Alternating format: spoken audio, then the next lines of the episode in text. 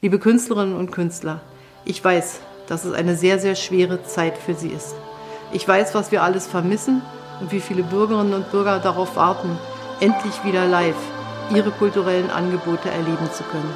Bis dahin versuchen wir so gut wie es geht, Sie zu unterstützen durch unsere Hilfsprogramme, aber auch dadurch, dass wir sagen, wie wichtig Sie für uns sind.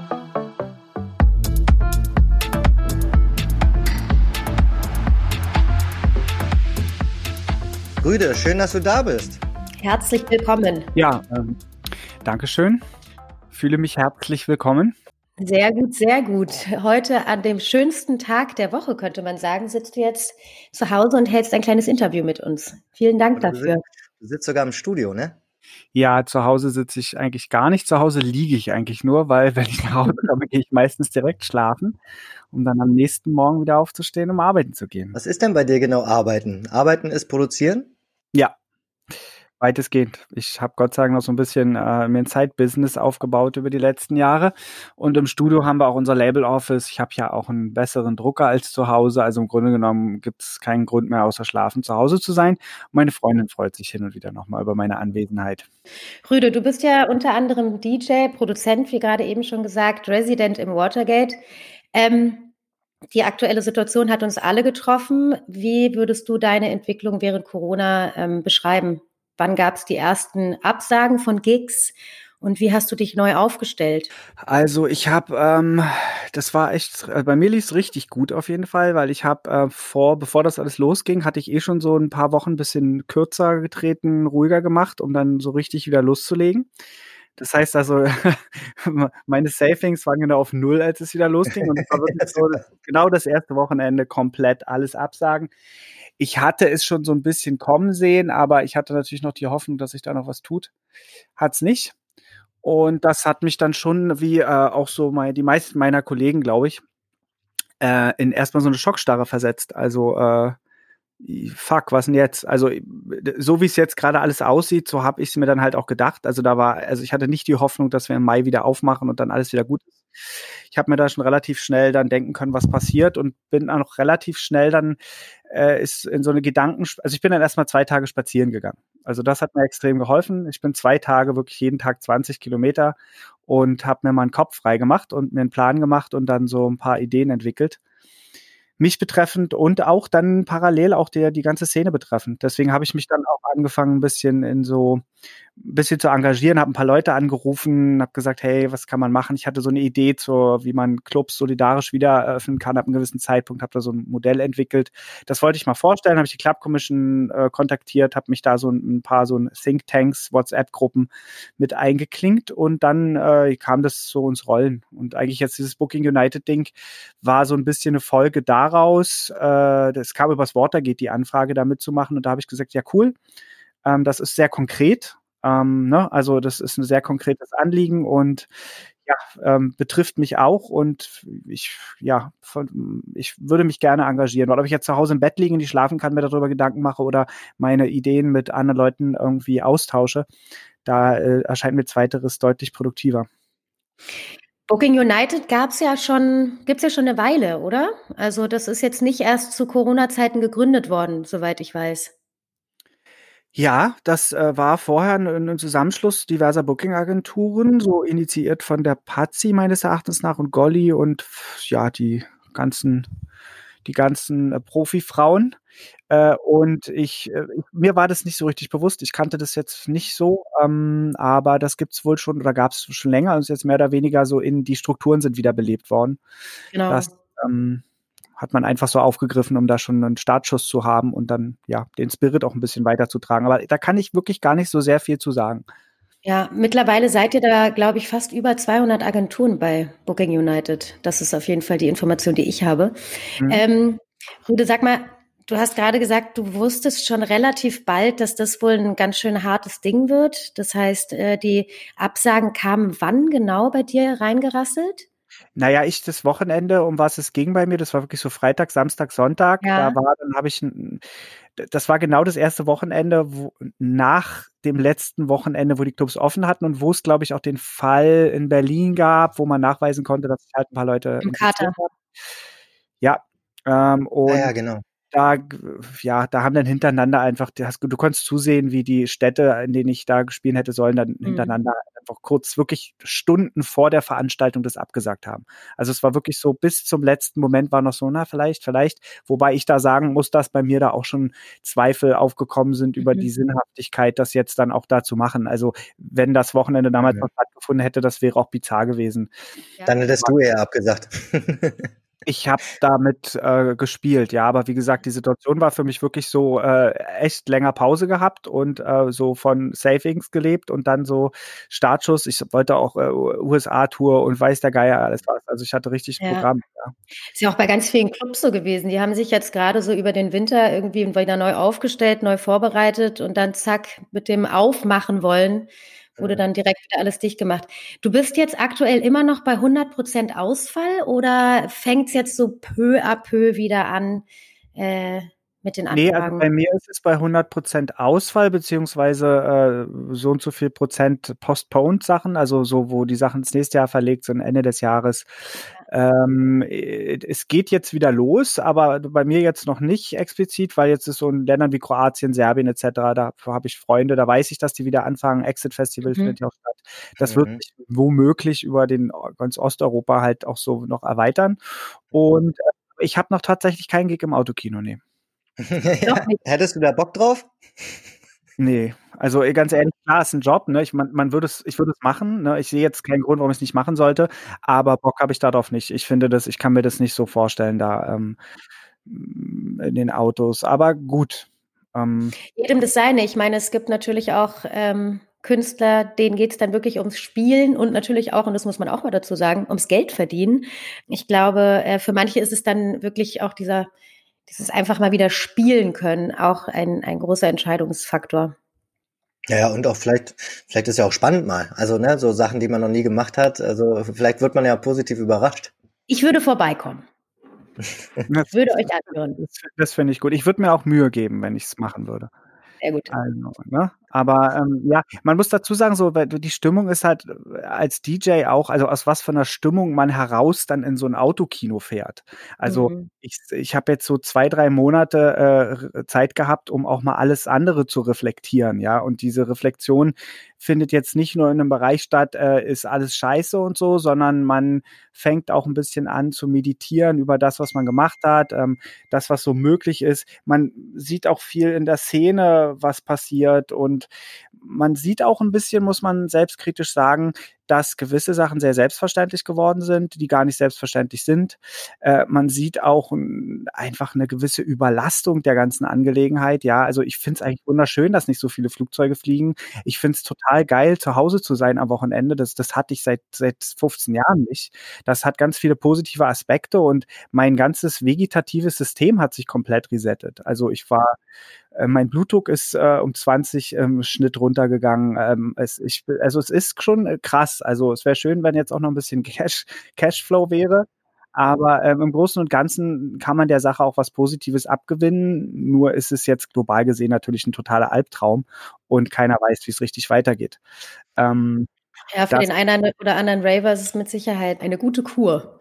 Ja, und für den DJ vielleicht auch, stimmt. Also vielleicht auch sogar für den Rücken oder so, ne? Also so, keine Ahnung. Also ähm, wenn man ich bin recht klein, ich habe diese Rückenprobleme nicht. Das haben so große, große DJs haben das auch. Ja. Bei mir ist aber so eigentlich die richtige Höhe. Ich habe jetzt eher Probleme vom Sitzen im Studio die ganze Zeit, weil zusätzlich zu Montag bis Freitag kommen jetzt auch noch hin und wieder die Wochenende durch, weil ich musste mich auch erst an freie Zeit gewöhnen tatsächlich. Du meintest, ähm, äh, dass, dass sich so eine gewisse Selbstverständlichkeit auch einge, eingeschlichen hat. Ähm, wo würdest du denn sagen, hat sich die Selbstverständlichkeit so in der Clubkultur, in der Feier, Feierlandschaft äh, eingeschlichen? Ja, dieses äh, stetig verfügbare, ich sag jetzt mal ketzerisch Überangebot an äh, Veranstaltungen und Möglichkeiten, ja. Also dieses, ich kann für dieses Geld in Berlin einfach komplett durchdrehen, ja. Also es zeigt sich ja jetzt, wenn man mal sieht, die Clubs sollten unterstützt werden mit Krediten. Bedingungen, positive Gewinnbilanz über die letzten drei Jahre. Äh, haben die Mehrzahl der Clubs gesagt, wie Gewinn? Äh, Also man, man, man hat den Eindruck, dass das ganze System einfach schon überlastet war und auch nicht zu dem gearbeitet hat, was es eigentlich kostet ähm, und was es eigentlich bedeutet, wenn man es vernünftig durchführt und wenn man alle korrekt bezahlt und äh, äh, dass die Leute sehr verwöhnt sind, äh, so eine Auswahl an Sachen zu haben, äh, zu einem, ja, okayen Preis, wenn man das jetzt mal mit Ibiza oder anderen Plätzen vergleicht. Also ich spreche jetzt von Berlin explizit. Dann waren wir doch hier recht verwöhnt. Und äh, jetzt ist auf einmal alles zu und jetzt müssen man ein bisschen auch kreativer und erfinderischer werden. Was ja auch schön ist auf jeden Fall. Aber äh, da ist auch noch viel Platz nach oben, gerade habe ich den Eindruck. Also es ist tatsächlich insgesamt noch sehr ruhig, weil ich auch glaube, dass viele noch in so einer gewissen Starre verharren. Ähm, ja, werden wir mal sehen, was passiert. Also wir arbeiten ja an so Konzepten. So Schlag auf Schlag wieder zurückgeht. Ähm, ich muss sagen, äh, also so, ich bin äh, überrascht, wie schnell es teilweise dann doch geht, auch in den Vorgaben und Maßnahmen, die da geändert werden, dass man, dass es vielleicht einem auch gerade gar nichts anderes übrig bleibt, als erstmal abzuwarten, ähm, wie sich die Dinge so entwickeln. Weil wenn man jetzt gerade auf jede Neuerung reagieren würde, dann ähm, würde man, glaube ich, hätte man es umso schwieriger und ne, ähm, äh, ich kenne jetzt auch ein paar Projekte, die gestartet sind, ähm, die jetzt schon wieder eigentlich obsolet sind. Ne? Du sprichst gerade von Autokinos, who knows, äh, wie lange die überhaupt Sinn machen. Ne? Absolut, ja. Sag mal ähm, zu, zu Booking United, ähm, wie teilt ihr euch da auf? Kannst du da ein bisschen über auch Ziele gerade reden und vielleicht auch über die jetzt Erfahrungen, die ihr da gemacht habt in den letzten Wochen? Ja, also unsere Ziele kann man jetzt ja auch nachlesen tatsächlich auf unserer Seite und ich lege allen ans Herz, auch mal zu besuchen sich das anzuschauen. Ich versuche das jetzt mal so ein bisschen zusammenzufassen, was so die Kerngeschichten sind. Ähm, also in erster Linie geht es uns darum, um eine etwas klarere und im Gegensatz zu März besser definierte Forderung an die Politik, was Gelder angeht. Also es ist einfach so, dass äh, die, besonders die DJs da so total durch die Raster gefallen sind. Also wir hatten jetzt quasi den ersten Schwung von Hilfen, wo es jetzt auch darum ging, dass ähm, äh, Künstler direkt ähm, Ersatz für Ausfälle bekommen haben.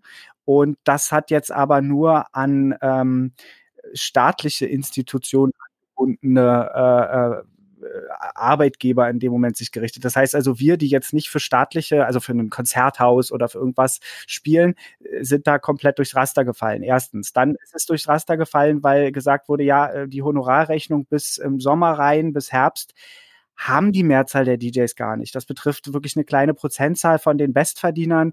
Die sind schon sehr weit im Voraus im Jahr quasi äh, äh, bezahlt teilweise auch schon oder haben halt Verträge, können was nachweisen. Die, die jetzt sozusagen eher kurzfristig gebucht sind, fallen auch da durchs Raster und sind ja im Endeffekt auch die, die wirklich hart darunter leiden. Ähm, äh, es geht uns darum, es, es, gibt diese Forderung von der BDKV, ich weiß nicht, wie weit ihr da im Bilde seid, da gibt es so eine Gesamtforderung der Musikindustrie, da haben sich halt verschiedene ähm, Institutionen zusammengetan, dazu gehört GVL, dazu gehört GEMA, ähm, dazu gehören Major Labels, Verlage, Musikinstrumentehersteller und es wurde eine globale Forderung formuliert. Sie haben sich an GEMA-Mitgliedern zum Beispiel ähm, orientiert, um rauszufinden, wie viel Geld dafür zur Verfügung gestellt werden sollte. Ich habe jetzt spaßeshalber mal diese Woche nachgerechnet. Ich bin wahnsinnig schlecht in Mathe und ich werde es auch nochmal Leute verifizieren lassen, aber nach der Rechnung wären es 740 Euro die da pro äh, Künstler im Schnitt am Start wären. Äh, wenn man das Schreiben recht versteht, dann ist das für die drei Monate, die nach den drei Monaten kommen, wo wir jetzt sozusagen die ersten Hilfspakete bekommen haben. Da rede ich jetzt über Solo-Selbstständigen-Zuschuss und 5000 Euro, den wir hier in Berlin bekommen haben, glücklicherweise, wo andere Bundesländer äh, schlechter dastanden und die weiteren 9000 Euro, die aber ja nur für betriebliche Ausgaben sind. Die betrieblichen Ausgaben sind für uns Solo-Selbstständige ähm, beziehungsweise Künstler, DJs etc. relativ sinnlos, weil die meisten haben nicht so viele äh, betriebliche Ausgaben, als dass das interessant ist. Wir brauchen Geld zum Essen kaufen. Wir brauchen Geld äh, für Krankenversicherung etc. Das heißt also, damit dem Geld können wir nicht viel anfangen. Und auch hier haben wir ein bisschen konkretere Forderungen gestellt, dass das Geld, was wir bekommen, dann auch dafür ausgegeben werden kann. Wir haben jetzt eine ganz konkrete Forderung. Wir haben gesagt, wir möchten noch nach diesen erste Hilfspaket, was im Ganzen 5 plus 9.000 Euro umfasst hat, nochmal ein Hilfspaket haben in, in, in der gleichen Summe, der was für die nächsten drei Monate sein soll, also sozusagen bis Anfang September. Und ab Anfang September haben wir eine Lösung vorgeschlagen, weil wir auch längerfristig denken müssen, dass es eine gewisse prozentual äh, Anteil an dem Gewinn vom letzten Jahr, also äh, September, da sage ich jetzt 40 Prozent von dem, was ich im letzten September verdient hat, möchte ich auch da bekommen. Da gibt es dann aber eine Obergrenze, dass jetzt sozusagen jemand, der drei Millionen im Jahr macht, jetzt nicht exorbitant viel kriegt. Und es gibt eine Untergrenze, dass jemand, der relativ wenig verdient, bei dieser Prozentzahl im Endeffekt unter den Hartz-IV-Satz rutscht mit dem, was er kriegt. Das heißt also, dann versucht ungefähr zu definieren, was man denn so braucht, um einigermaßen klarzukommen, sein Leben zu gestalten. Ähm, das sind die konkreten Forderungen.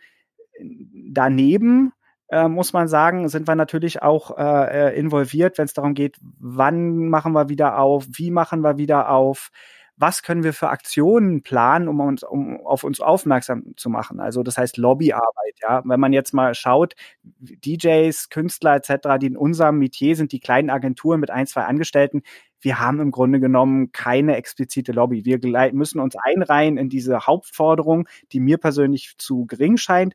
Außerdem viele Künstler werden echtes Problem haben, in einer Forderung sich einzugliedern mit der GVL und der GEMA, die gerade mit denen wir ja im Streit sind, wo es um Gelder geht, die sich angeboten haben, das Geld auch in dem ersten Schreiben, die sich angeboten haben, dieses Geld zu verwalten. Also da knirsche ich ehrlich gesagt mit den Zehen. Die GVL arbeitet gerade eine Abrechnung bei 2012, äh, begründet das seit Jahren mit EDV-Problemen und bietet jetzt an, Geld vom Bund zu verwalten in meinem Namen, so für mich.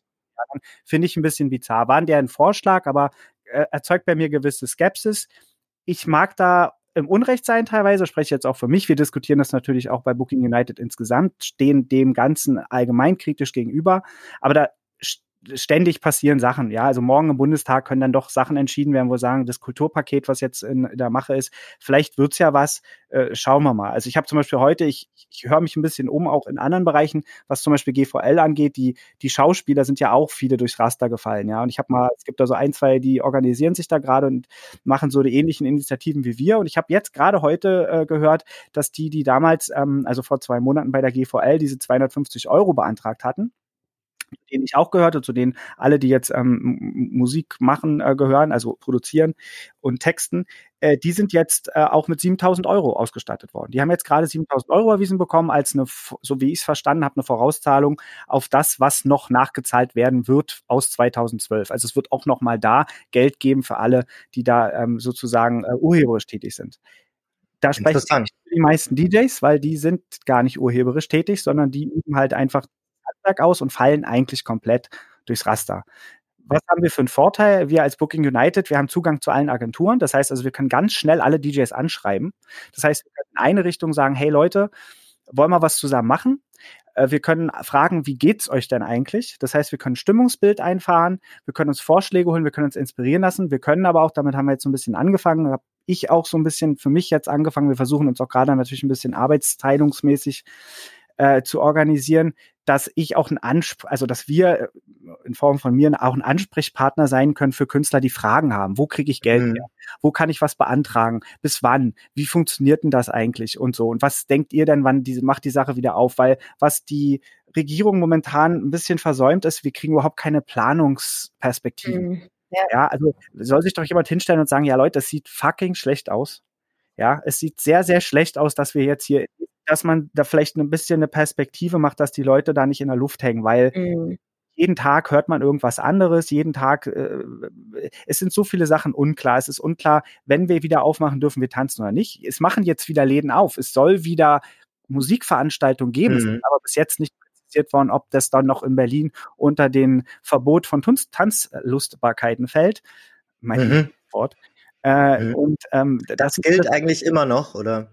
Ja, ja, natürlich. Also momentan ist so, wenn im Club getanzt wird, kostet das 25.000 Euro Strafe meiner. Du darfst sitzen und du darfst am Tisch bedient werden, als das, was die Biergärten jetzt halt auch machen, ne, Sisyphus etc.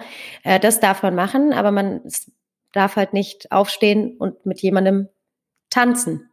Ja. Ja, obwohl jetzt natürlich seit letzten Donnerstag diese neue, ähm, ähm, äh, die neuen Vorgaben ähm, lesen sich da wiederum etwas anders. Ne? Aber es ist unglaublich schwer zwischen den Zeilen zu lesen und äh, zu interpretieren. Also da bin ich vollkommen bei dir. Es ist eine, es ist eine nicht definierte Grauzone bis jetzt. Ja. Und damit setzt ihr euch natürlich auseinander. Ich finde es ja erstmal sehr spannend, das ähm, auch von dir zu hören, weil ich glaube, ähm, gerade aus dem elektronischen Bereich, es gibt, glaube ich, wenig Beratung in dem Bereich, es gibt auch wenig Lobby. Also, ne, das ist ja auch etwas, zum, zum Beispiel, warum wir auch ähm, sowas hier gerade gestartet haben, weil wir gedacht haben, ähm, da wird zu wenig drüber geredet. Ähm, und ähm, gleichzeitig ist wahrscheinlich auch so, dass auch die Politik ja teilweise von vielen, vielen Sachen gerade aktuell zum ersten Mal hört. Ne? Dass es deswegen umso wichtiger ist, dort auch Lobbyarbeit zu machen. Ja, man, also mir ging es auch am Anfang ein bisschen darum, ähm, dass wir uns mal in Zahlen darstellen. Weil wenn ich an die Politik herantrete und sage, ich brauche Geld, dann sollte diese Forderung relativ konkret sein, ja. Also weil, wenn ich zu Papa gehe und äh, Geld, Taschengeld frage, dann ist auch besser, in nicht zu sagen, ich brauche die neue PlayStation 5, weil die kennt er nicht, sondern zu sagen, hey, ich brauche 350 Euro, um mir das und das zu kaufen. Ähm, äh, das ist eh so, dass wir sind ja sozusagen po Politiker auf aller anfängerischsten Niveau gerade. Mhm. Also das heißt, wir agieren politisch, sind aber eigentlich, also spreche ich jetzt zumindest für alle, die ich da näher kenne, bei uns sind jetzt politisch da noch nicht so mega aktiv, auch wenn zwei von uns sich parteientechnisch organisieren. Ähm, ist es so, dass wir Politik betreiben müssen und müssen halt auch ein bisschen die Sprache lernen und eine Sensibilität, Sensibilität dafür entwickeln, wie man denn an so Forderungen rangeht. Und da ist es als allererstes schon klar geworden, hey, die Kanäle müssen sehr dünn sein, weil die Politiker haben auch keinen Bock, mit zehn verschiedenen Leuten über das gleiche Thema zu reden, sondern er sagt, bitte bereitet doch mal was auf, gebt das, gibt das zu uns, dann können wir es diskutieren. Deswegen ist Einigkeit, Gemeinsamkeit und Absprache ein ganz wichtiges Thema und ist auch unsere Stärke. Das Kanalisieren von Künstlern, von Agenturen, eine Meinung einholen, und in dem Bereich wollen wir einfach auch noch aktiver werden. Deswegen machen wir auch Newsletter, deswegen wollen wir Ansprechpartner sein. Deswegen komme ich jetzt zu euch und, und rede mal darüber, um eine Awareness bei den Leuten zu bekommen, ja, um aber auch so ein Gemeinschaftsgefühl ähm, bisschen zu erzeugen. Das ist ja auch was dann, wo man schon mal sagen kann, da hat Corona schon ähm, auch, auch irgendwie was Gutes bewirkt. Hm, ja, naja, also ich, ich, es ist, ich verstehe, was du meinst, aber ich versuche mich nicht immer dahin hinreißen zu lassen, dass Corona in irgendeiner Form wirklich gut war, weil im Grunde genommen wären wir in der Lage gewesen, das auch alles selber so zu erkennen, ohne den Schritt. Ja, ja Und hier fallen, ja, mhm. es fallen ein paar Leute richtig, richtig, richtig, richtig, richtig auf die Fresse gerade. Und das ist in nächster Zeit nicht besser und ja, also ist immer besser, wenn die Einsicht vorm Sturz kommt. Ja. Hast du denn hast du denn eine Tendenz oder eine Vermutung, wann eventuell Clubs wieder öffnen können, regulär? Also vor einer gewissen Zeit hätte ich noch gesagt, äh, nächstes Jahr Frühling, äh, wenn wir einen Impfstoff haben. Mhm. Mittlerweile durch die, die Erkenntnisse, es ändert sich halt ständig. Also ich denke durch die Erkenntnisse, dass wir ähm, Open Air weniger Probleme haben, mhm. was ja auch jetzt von der medizinischen Seite her so ein bisschen bestätigt wird und was wir jetzt ja gerade ausprobieren. Also wir sind gerade in so einer Probierphase, wie das denn ist mit Open Air. Äh, kann ich mir vorstellen, dass wir zumindest einen vernünftigen Open-Air-Betrieb noch haben. Und es gab da auch schon Leute, die sich dann vorstellen können, im, im Oktober und November halt mit Decken draußen äh, Veranstaltung zu machen ist ja schon mal ein erster Schritt, rettet natürlich die Clubs nur bedingt. Da muss man sich natürlich ähm, Möglichkeiten ausdenken, wie man das irgendwie solidarisch gestalten kann. Vielleicht, ob das geht, ist dahingestellt. Aber ich kann mir jetzt nicht vorstellen, dass ein Groß der Clubs in Berlin, die nicht über die Hygienevorschläge, über die, die, die, die sozusagen die Ausstattung verfügen, diesen Hygienerichtlinien äh, äh nachzukommen, auch zum großen Teil gar nicht in der Lage sind, mit so reduziertem äh, Gastanteil auch wirtschaftlich zu arbeiten. Ja. Also das Einzige, wofür das natürlich, äh, wo es äh, zu äh, führen kann, siehe jetzt äh, Münster, wo Gerd Jansson gespielt hat, wo glaube ich die Tickets 170 Euro hat 70 Euro. Genau, also ne, dass dann sowas ähm, passiert und ähm, ich kann mir sogar vorstellen, um ehrlich zu sein, dass die diese Preise dann auch gezahlt werden. Ja, aber was für Leute kommen dann, ne? Das muss man auch sehen, wenn dieser kulturelle Raum einfach, und das ist ja Musikraum, einfach so klein gemacht wird auf einmal, ähm, da verliert es, glaube ich, auch ganz, ganz viel. Naja, da sind wir ein bisschen so bei dem, ich, was ich schon erwähnt habe, so dieses solidarische Modell, was ich anfänglich mal angedacht habe und das ein bisschen für mich auch angefangen hat. Dahinter steckt ein bisschen die Idee, doch über sehr hohe Eintrittspreise ähm, sehr viel Geld zu generieren. Also ich hatte jetzt mal so grob umschlagen, man, Berlin sagt halt, okay, wir sagen nicht, äh, du darfst aufmachen, weil du die, diese Bedingung erfüllst, sondern äh, du du darfst aufmachen, du darfst aufmachen, nächsten Monat du und du und du und wir reduzieren, wir sagen 4000 Leute zum Beispiel. 4000 Leute dürfen am ersten Wochenende in Berlin ausgehen. Ähm, diese Tickets kauft man, dann registriert man sich für die Tickets. Das heißt, ich kann Zeitfenster für den Einlass machen. Ähm, ich habe schon mal die ganzen Daten äh, und äh, kann auch so eine Türsituation relativ entzerren, weil es ja auch ein Problem, so Sachen an der Tür abzuwickeln. Erstens. Und dann ähm, sagst du, über einen sehr hohen Eintrittspreis wird sehr viel Geld gescheffelt. Ich bin ein bisschen davon ausgegangen, hey, wenn ich drei Monate nicht feiern war, kann ich halt auch mal 50 Euro für eine Party bezahlen. Dann gehe ich halt, das ist auch so das Ding, was ich meinte, wir sind sehr verwöhnt. Wenn ich einmal im Monat weggehe für 50 Euro, das ist sonst für fünfmal für 10 Euro so, ne? Ist jetzt auch nicht die Welt für die Leute, weil das war ein korrekter Einwand gerade, das kann sich halt auch dann nicht jeder leisten habe ich in diese Berechnung, ich habe das ganz konkret mit Zahlen durchgerechnet, auch 25 Prozent Soli-Tickets einberechnet. Das heißt also, du gibst 25 Prozent umsonst raus, die verlost du. Die verlost es genau wie die alle anderen Plätze. Das heißt, es werden auch Leute die Chance haben, die weniger Geld haben, dann eben daran zu partizipieren, weil ohne die geht's nicht. Ja, im Endeffekt geht es uns ja auch ein bisschen darum, die Szene zu erhalten. Äh, wenn wir jetzt nichts machen, befürchte ich, dass wir halt so ein bisschen New Yorker Effekt haben, dass einfach äh, Investoren, Leute mit viel Geld das so im Endeffekt dann in der Hand haben und gestalten und die, die jetzt sozusagen äh, so aus dem Underground kommen oder nicht diese Mittel haben, da einfach ein bisschen hinten runterfallen. Ähm, dazu muss man auch Gemeinschaft wieder erzeugen, Gemeinschaft unter den Clubs, Gemeinschaft unter den Veranstaltern und dann nicht eben so, hey geil, ich habe halt eine geile Location, die funktioniert perfekt, ich mache jetzt hier auf jeden Tag und alle anderen fallen hinten runter. Da hat Berlin im Großen nichts mit gewonnen. Hm. Ja, Apropos Underground, ähm, du bist ja auch Gründer der Restrealität. Das ist wahrscheinlich eher für Menschen aus der Techno-Szene ein äh, direkter Begriff.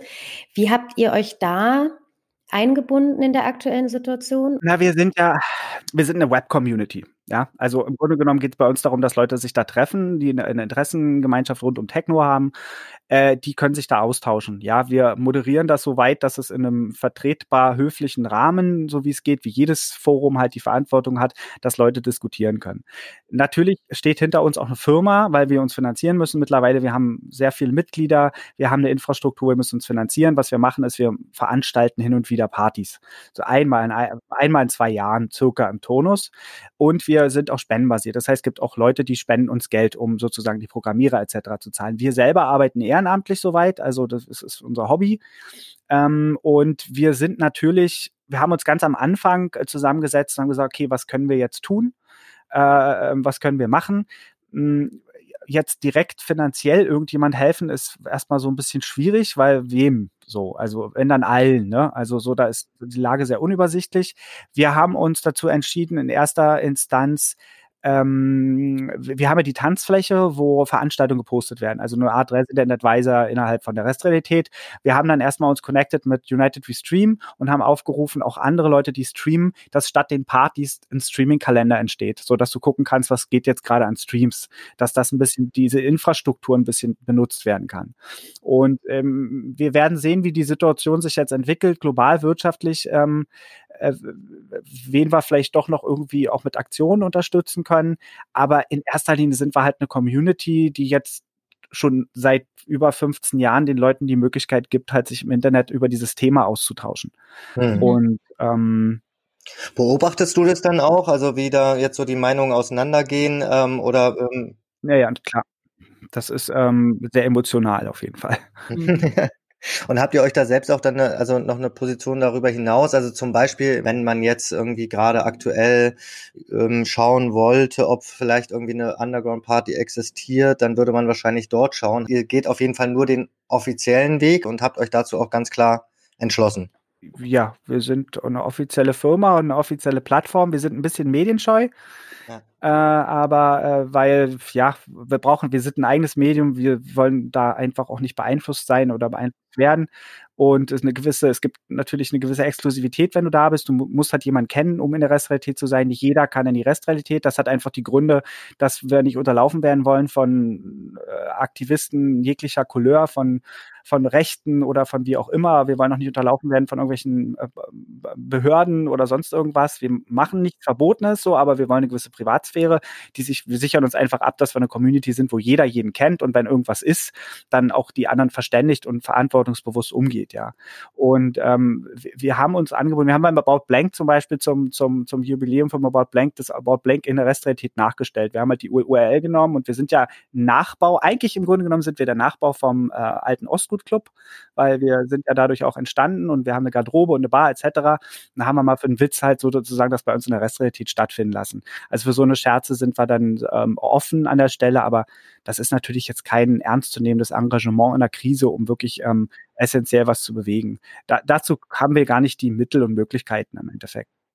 Glaubst du, dass es jetzt in der nächsten Zeit, wenn es, wenn es wirklich nicht dazu kommt, dass die Clubs öffnen werden, dass es so ein paar äh, ganz hartgesottene äh, Raver, dass sie die Füße nicht mehr stillhalten können und dass es Underground-Party und illegale Partys geben wird? Ja, also ich, meine Prognose ist ja, der Partykeller kommt zurück. äh, ja. So sieht es auch ein bisschen aus gerade. Ne? Also die Leute sind hungrig, die wollen jetzt und dass man, ihr kennt das wahrscheinlich auch, du triffst halt Leute nach einer ganzen längeren Zeit wieder und irgendwie hast du das Bedürfnis, einfach mal unter den Arm zu nehmen. Ja, und das passiert natürlich auf einer größeren Skala. Wir müssen damit alle umgehen lernen gerade. So stelle ich auch bei mir fest. Wir müssen uns ein bisschen daran gewöhnen, dass wir nicht gleich zu stürmisch sind. Ich denke, wir können den Hedonismus kriegen wir nicht aus uns raus, ja, aber äh, wir müssen das Pferd ein bisschen im Stall lassen und ein bisschen äh, uns äh, noch ein bisschen konzentrieren und da auch für ähm, Awareness sorgen.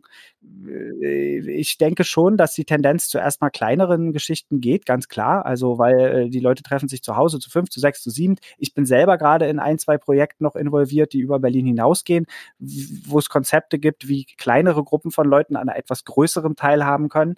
Ähm, das ist noch nicht spruchreif, aber da gibt es schon so Geschichten und im digitalen Raum? Nee, auch im richtigen Raum. Also ähm, mhm. ne, so Möglichkeiten. Naja, ähm, da geht's aber immer erstmal um kleine Zahlen. Ja, also diese Großevents, Autokinos etc. glaube ich nicht, dass so. Oder das, was jetzt am Sonntag, Entschuldigung, wenn ich unterbreche, was jetzt am Sonntag passiert ist, was ja auch äh, wahrscheinlich eher ein Rückschlag für die Berliner Clubkultur war. Ich weiß nicht, ob du dazu vielleicht was sagen möchtest, kannst. Hey, ich ich habe mich schon gewundert, dass es jetzt jetzt kommt. Wir haben alles aufgebaut zur Klimax. Ja, ihr habt da ein bisschen, also ihr, ihr, seid anders als die etwas größeren Medien, die natürlich das jetzt als allererstes ja. natürlich immer vorstellen, weil es das ist, was da halt auch sichtbar gemacht worden ist. Mhm. Was soll ich sagen? Die, ähm, das war eine Scheißidee. Ähm, ich denke, dass äh, der, der Grundgedanke, die, wenn man sich die Forderungen dieser äh, Demonstration anschaut, dann sind es die gleichen, wie die wir haben. Die Forderungen sind meines Erachtens nach nicht rübergekommen. Ähm, aber wollen wir mal die Kirche ein bisschen im Dorf lassen? Wir alle, und das meinte ich auch eben, wir müssen uns an die Situation erstmal gewöhnen. Und wenn wir ein, zwei Bier im, im Turm haben, ja, dann werden wir alle ein bisschen unvorsichtiger. Und wir alle, also ich spreche jetzt für die Szene, hat das Bedürfnis, jetzt rauszugehen. Und ja. Je, also kam noch das ich, Wetter dazu, etc. pp. Ich möchte, ja. den, ich möchte den Großteil der Leute, die da waren, nicht vorwerfen, dass sie da waren. Ich werfe höchstens Leuten vor, wenn sie dann im Nachhinein nicht in der Lage sind, das zu reflektieren und einzuordnen. Ich denke da, wir haben uns da keinen Gefallen getan. Ich schließe mich da aus, weil ich habe mit der Organisation nichts zu tun. Ich habe das auch nicht befürwortet. Ich bin aber eben auch nicht derjenige, der sich jetzt hinstellt und dann mit dem Finger auf sie zeigt und ihr seid die Schlimmsten, weil im Endeffekt wollten die auch was organisieren. Es ist bei der ganzen Aktion sind ein paar Sachen einfach sichtbar geworden, die unschön sind, äh, wie halt Verantwortungslosigkeit in vielerlei Hinsicht, ähm, wie eine gewisse selbstdarstellerische Ignoranz der Dinge, wie sie gerade sind. Also von mir, ey geil, ich kann jetzt feiern und also einfach nicht diese Reflexion zu sehen, hey, wir sind jetzt zwar viele, aber wir nehmen uns jetzt gerade was, was eigentlich für alle ist und wäre doch schön, wenn wir das alle zusammen machen würden, wenn man sich besser abgesprochen hätte und gesagt hätte, ist das denn sinnvoll jetzt, das mal zu machen und wie können wir das am besten durchführen?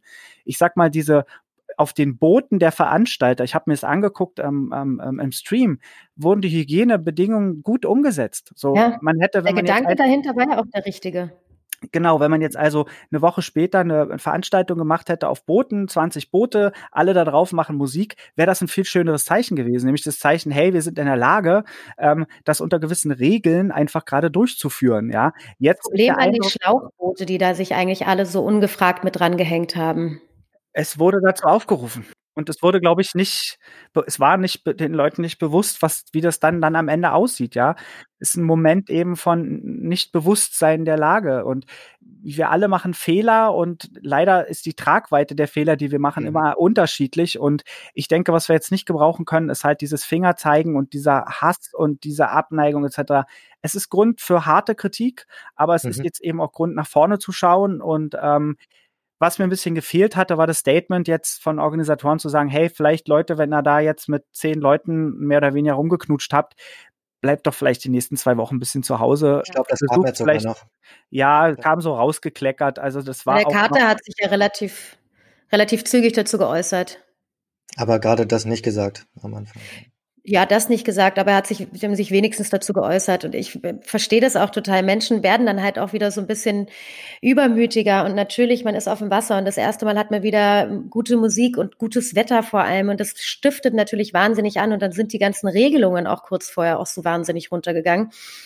Und insofern, ich verstehe das, dass du sagst, man will da überhaupt nicht so fingerdeutmäßig sein. Und gleichzeitig ist es so schade, weil sich die, weil sich die Clublandschaft dadurch so selber irgendwie ein Bein gestellt hat, was sie mhm. eigentlich, weil sie ja gerade jetzt irgendwie zeigen sollten, dass man ja. ihnen vertrauen kann, ja, dass man auf den gesunden Menschenverstand irgendwie plädiert, irgendwo auch. Insofern, mir, halt mir tut es wahnsinnig leid, einfach, dass ja. es so abgelaufen ist. Und wo man dann doch wieder merkt in der ganzen Diskussion, dass es halt das eine ist irgendwie Politik ähm, und das hier ist gerade doch irgendwie mehr. Ne? Und das merkt man mhm. jetzt auch in dem mhm. ganzen, ähm, im ganzen Feedback, wen das alles angeht, wen das alles tangiert. Und ähm, das ist irgendwie, dass man doch ein, ein Teil etwas von etwas Größerem gerade ist und ähm, eigentlich in einem, in einem extremen Lernprozess alle sind und ähm, das irgendwie den, den Weg nur, nur probieren können und dann halt dabei auch Fehler machen. Also das ähm, ähm, ist hier wieder ähm, zutage getreten. Ja, es ist ja halt auch bei den ganzen Regeln, also du sagst gerade, die Regelungen sind so wahnsinnig gelockert worden, ne? Also also so, das ist relativ abstrakt. Die meisten wissen nicht genau, was jetzt so. Ich meine, alle sind natürlich in der Verantwortung, sich da zu informieren. Aber mal Hand aufs Herz, die wenigsten sind da immer tagesaktuell informiert. Und wenn ich Facebook aufmache, herrscht eh eine wahnsinnige Flut an Desinformation. Und da ist es jetzt auch nicht so, dass die Stadt sich hinstellt und ganz klare Ansagen macht. Ja, also die, die sind ja auch unsicher. Da sitzt jemand im Senat, für, ist zuständig für Hygiene, der hört sich das an, was die Virologen sagen. Da gibt's ja mittlerweile auch verschiedene Meinungen. Äh, äh, ja, also ich muss sagen, ich habe auch gewisses Verständnis für die Politiker, weil die sind diejenigen, die dann dafür in, in, äh, verantwortlich gemacht werden, wenn es dann wieder zu einem äh, Peak kommt. Und wenn man es jetzt mal ganz genau betrachtet, hey, also die Leute, die da waren, das ist jetzt, es gibt tausend andere Events in Deutschland, die nicht so sichtbar sind, die aber ein ähnliches Risikopotenzial haben. Bloß äh, die, die Rave-Szene haben sich jetzt halt wie die Dödels hingestellt mit Kamera und äh, bunten äh, äh Schlauchbooten. Das, was sie sonst doch nie tun. Ja, haben, das ist wirklich tragisch und ich finde es an der Stelle auch wirklich traurig und es ist leider in keiner Weise zuträglich und ich hoffe, dass das ohne dass wir mit dem blauen Auge davonkommen, dass jetzt, dass eh die Zahl R1, R2, R5, R10 nicht weiter jetzt steigt, das, weil ich denke, jeder Anstieg wird jetzt auf dieses Event bezogen werden, was einfach nicht richtig sein kann rein rechnerisch. Ich hoffe, dass es nicht so ist. Ich hoffe, dass gezeigt wurde, dass auch so eine Veranstaltung nicht zu signifikanten Neuanstiegen führt, weil das kann uns für uns eine, eine Guideline und ein Beispiel auch werden. Also da wird das Schlechte dann zum Guten, ja, und da muss man dann auch reflektieren und sagen, hey, jetzt, das war jetzt keine gute Aktion deswegen. Es war positiver Aspekt, dass wir vielleicht das daraus lernen.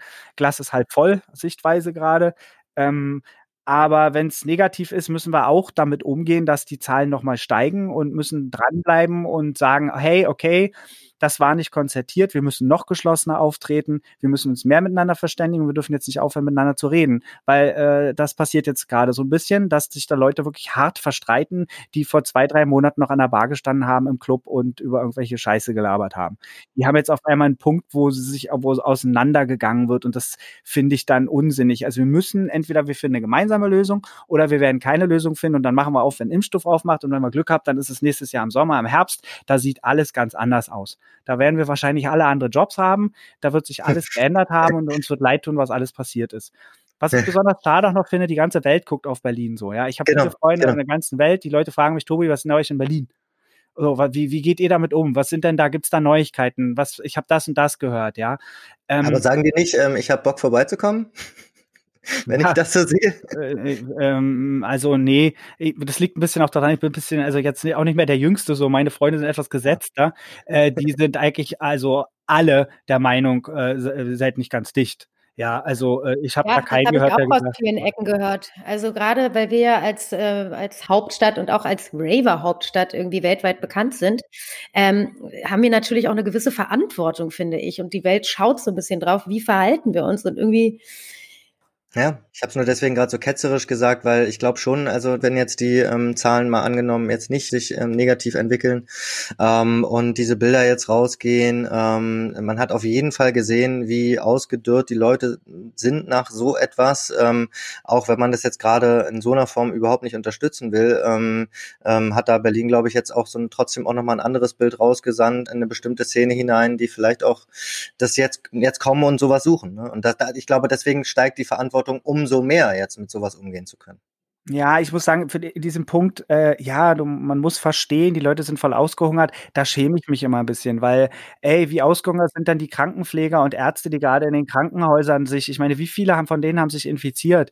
Äh, also es gibt so viele Menschengruppen hier, ja, die haben ganz andere Probleme. Was wir da draußen veranstalten, ist ein absolutes Luxusgut. Ja, das ist eine Industrie, die wir gerade verteidigen müssen. Ich meine, ich sitze hier als äh, aus der künstlerischen Perspektive. Unser Leben hängt davon ab. Viele, die jetzt zu der äh, Veranstaltung gegangen sind, die haben sich vorher noch schön bei Amazon ein Schlauchboot gekauft, was sie danach in der Spree versenkt haben. So denen geht's teilweise sehr gut. Ja, die haben, glaube ich, nicht verstanden, wofür, dass es uns gerade hier das Wasser bis zum Hals steht. Ja, da geht's dann eben nur um Feiern. Und ich bin eher ein Fan davon, wenn, wenn ich eine Demonstration mache, warum, das ist meine persönliche Meinung jetzt, aber warum muss da Techno laufen? Äh, ja, also es geht zwar darum, aber es hätte mehr Eindruck, wenn es eine richtig gute Kunstaktion wäre, wo die Leute eben gemeinsam nicht dahin gehen, um Spaß zu haben. Äh, es ist einfach viel zu sehr im Vordergrund gewesen, dass die Leute Spaß gehabt haben. Ja, Spaß haben und tanzen sind Grundrechte. Das stimmt, ja. Aber das, was da passiert ist, gehört für mich jetzt nicht zum Teil von Grundrechten, sondern hat eher einen nicht solidarischen Akzent. Äh, von daher kein Verständnis für, die Leute sind so ausgehungert und müssen mal wieder feiern. Also meine Oma hat wesentlich schwierige Momente in ihrem Leben erlebt und in wesentlich kürzerer Frequenz.